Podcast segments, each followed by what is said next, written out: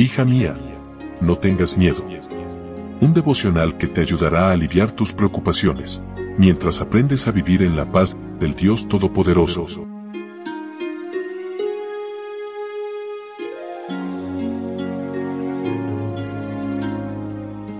Y hemos llegado al último día de nuestra semana laboral. Hoy es viernes 26 de mayo. Muy feliz día de preparación para todas y bienvenidas a nuestro devocional para damas hoy con el título Los nuestros son más. Leo en 2 de Crónicas capítulo 32 versículo 7. Ánimo, esfuércense y no tengan miedo del rey de Asiria ni de toda la multitud que viene con él. Con nosotros está alguien que es más poderoso.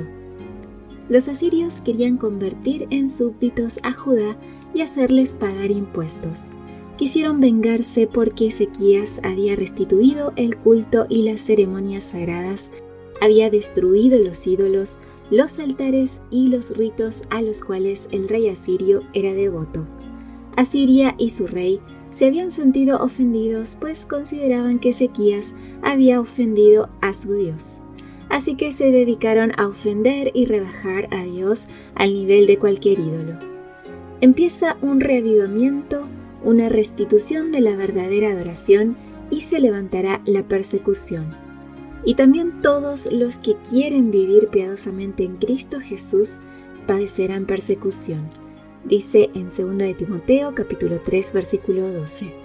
Si hubiera un reavivamiento de la fe y el poder de la iglesia primitiva, el espíritu de persecución se reavivaría y sus fuegos volverían a encenderse. Para enfrentar la invasión asiria, Ezequías cerró las fuentes de agua a las fuerzas invasoras, trayendo el agua a Judá a través de canales debajo de la tierra. Edificó los muros caídos, alzó las torres e hizo espadas y escudos. En tu lucha espiritual, ¿estás haciendo tu parte? ¿Estás cortando las fuentes de las aguas con las cuales el enemigo se nutre? ¿Puedes identificar esas fuentes? ¿Estás levantando los muros caídos, la ley de Dios? ¿Cómo está tu escudo de la fe y la espada de la palabra de Dios? Si haces tu parte, Dios hará la suya. Luego Ezequías confió en que Dios le daría la victoria e hizo un llamado al pueblo a no tener miedo a las fuerzas enemigas. Confía, Dios te dará la victoria en el momento preciso. Cuando Ezequías comparó a la multitud asiria con los ejércitos del cielo, exclamó, Más hay con nosotros que con él. La clave está en entregar nuestras batallas a Dios.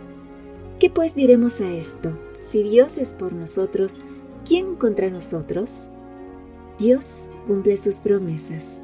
En 1 de Juan capítulo 4 versículo 4 dice, Hijitos, vosotros sois de Dios y los habéis vencido porque mayor es el que está en vosotros que el que está en el mundo.